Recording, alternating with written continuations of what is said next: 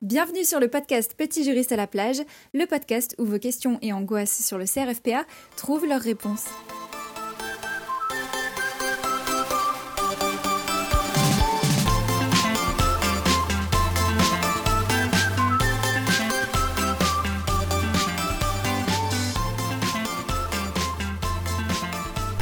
Bonjour et bienvenue dans ce nouvel épisode du podcast Petit juriste à la plage.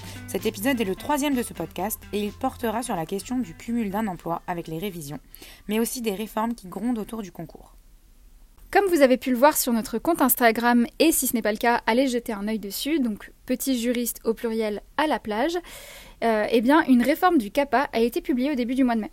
Celle-ci, ajoutée à celle du CRFPA qui est plus ou moins dans les tuyaux, eh bien ça nous a fait un beau sujet pour, pour ce podcast. Alors, commençons par les nouvelles pures et dures. L'arrêté de modification du CAPA, paru le 9 mai 2022. Il apporte plusieurs modifications. D'abord et principalement, il fusionne, en une seule épreuve les deux oraux de 20 minutes relatifs au rapport des élèves avocats sur leur projet pédagogique individuel et leur stage en cabinet. Aussi, attention, ne vous méprenez pas. Pour ceux qui passent le CAPA, nous aurons donc le droit au code commenté durant les épreuves. Une bonne nouvelle en cas de rattrapage, on peut choisir de ne pas repasser certaines des épreuves. Mais à côté de ça, afin de faire suite aux suspicions de fraude avec le Covid, désormais, le jury aura le choix d'ajourner définitivement un candidat qui aurait triché ou l'autoriser à passer la session de rattrapage. Mais avant de parler CAPA, il faut parler du CRFPA et des réformes qui sont en cours ou qui l'étaient plutôt. Donc on rembobine jusqu'en octobre 2020 quand un rapport issu du groupe de travail présidé par la professeure Sandrine Clavel et maître Camille Aéry a été proposé. Les propositions phares étaient les suivantes. Euh, tout d'abord réduire la durée de formation en école d'avocat de 18 à 12 mois, donc un an au lieu d'un an et demi. Et ensuite permettre l'accès à l'examen du CRFPA à compter seulement du Master 2 au lieu du Master 1 à l'heure actuelle. Mais le 15 avril 2021, c'est le Conseil constitutionnel lui-même qui a refusé les propositions. Vous explique. Pouvoir être avocat, vous le savez, il faut un diplôme en droit. Actuellement, c'est un M1. Pourquoi? Juste pour être sûr qu'on puisse assister les personnes en justice et garantir le respect des droits de la défense. Tout ça, vous l'avez vu, ça fait partie des garanties fondamentales qu'on a en tant que citoyen et donc c'est législatif. On ne peut donc pas le changer par décret ou arrêter. Il faut le faire par la loi. Enfin, les libertés fondamentales, vous allez adorer après les écrits. La justification est la même pour les réductions du temps de formation. Le Conseil constitutionnel souligne l'importance de notre formation pour notre futur métier. C'est donc par la loi qu'il faut passer pour obtenir les modifications attendues, ce qui a eu pour effet de ralentir le processus.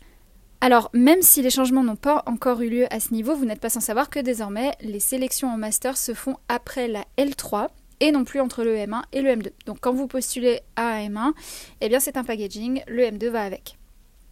Donc deux choses. La première, c'est qu'il faut prendre en considération que vous allez désormais enchaîner sur le M2 à la suite du M1. Donc si vous passez le CRFPA directement après le M1 et que vous avez la joie d'être admissible pour passer le grand oral, euh, vos révisions pour l'oral vont s'entrechoquer avec les premières semaines du Master 2. C'est pas dramatique, mais il faut le savoir. Après, et il n'y a aucune obligation de suivre le Master 2, j'imagine, hein, bien sûr, mais euh, sachez qu'un Master 2 sur le CV, ça reste précieux. Et pour ceux qui vont faire le choix de continuer le Master 2, sachez que comme on vous l'expliquera au prochain épisode, le M2 peut compter pour votre PPI et donc la note du Master comptera pour votre CAPA. Pour revenir sur euh, la réforme, la fameuse réforme dont on vous parlait, le Conseil national des barreaux n'a pas abandonné son projet et continue de travailler dessus malgré le refus du Conseil constitutionnel. L'avenir nous dira si un jour les étudiants aspirants avocats devront justifier d'un Master 2 pour pouvoir passer l'examen leur donnant le précieux sésame pour accéder à la formation convoitée. À présent, retour sur les derniers changements notables concernant le CAPA et la formation en école d'avocat.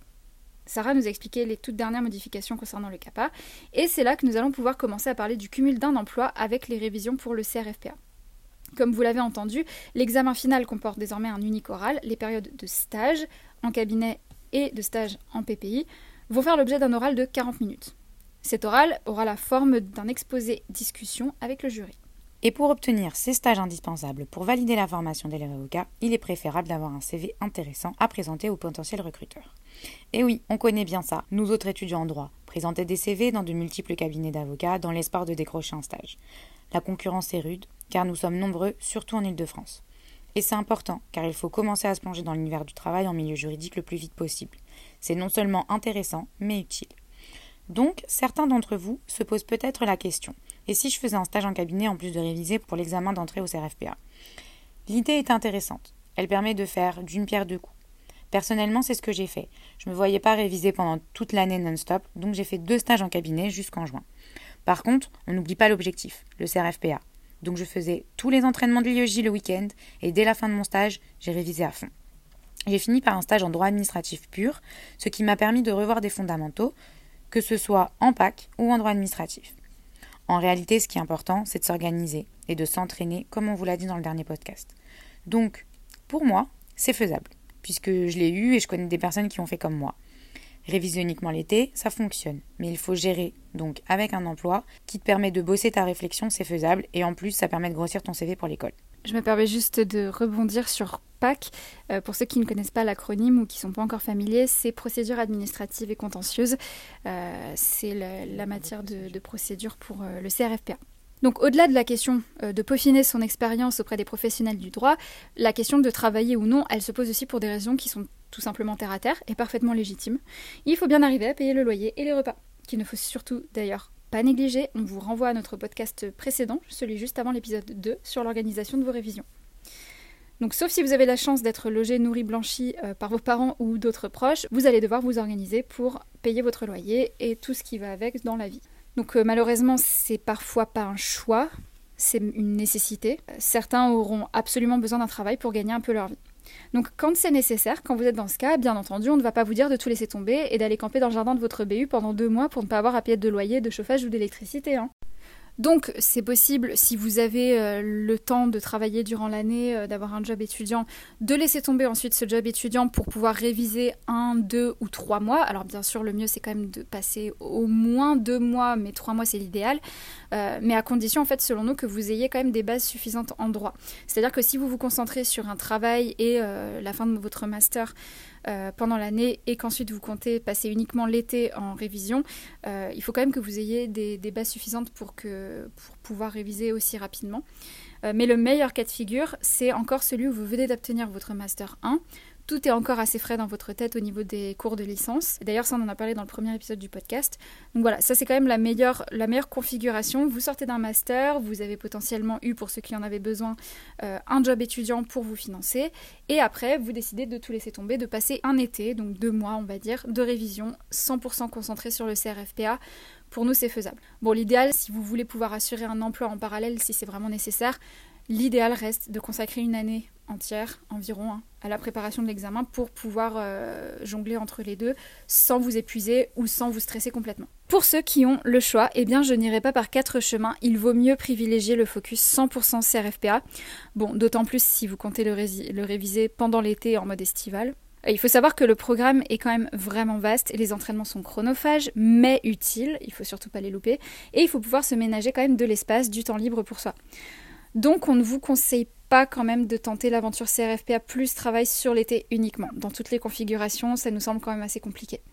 S'il s'agit de réviser pendant une année complète, c'est un peu différent. Donc si vous vous sentez capable d'être suffisamment discipliné pour concilier les deux pendant plusieurs mois comme Sarah, alors allez-y, c'est quand même une bonne configuration pour vous.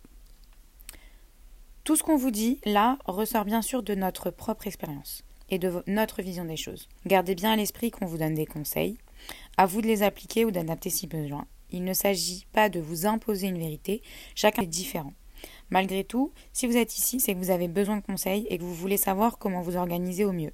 Alors sachez que tous les épisodes de ce podcast sont réfléchis en amont de manière à vous proposer ce qui est selon nous le plus vrai pour la majorité d'entre vous. Eh bien, je crois qu'on a fait le tour, Marianne. Il nous reste à vous dire à bientôt pour un nouvel épisode. On peut déjà annoncer qu'il portera sur l'organisation de l'école d'avocat et j'ai hâte pour cet épisode. Après tout, Sarah, on rappelle que tu es élève avocate depuis maintenant 6 mois, donc il est temps de nous faire un topo sur tes premiers ressentis. Ciao, les juristes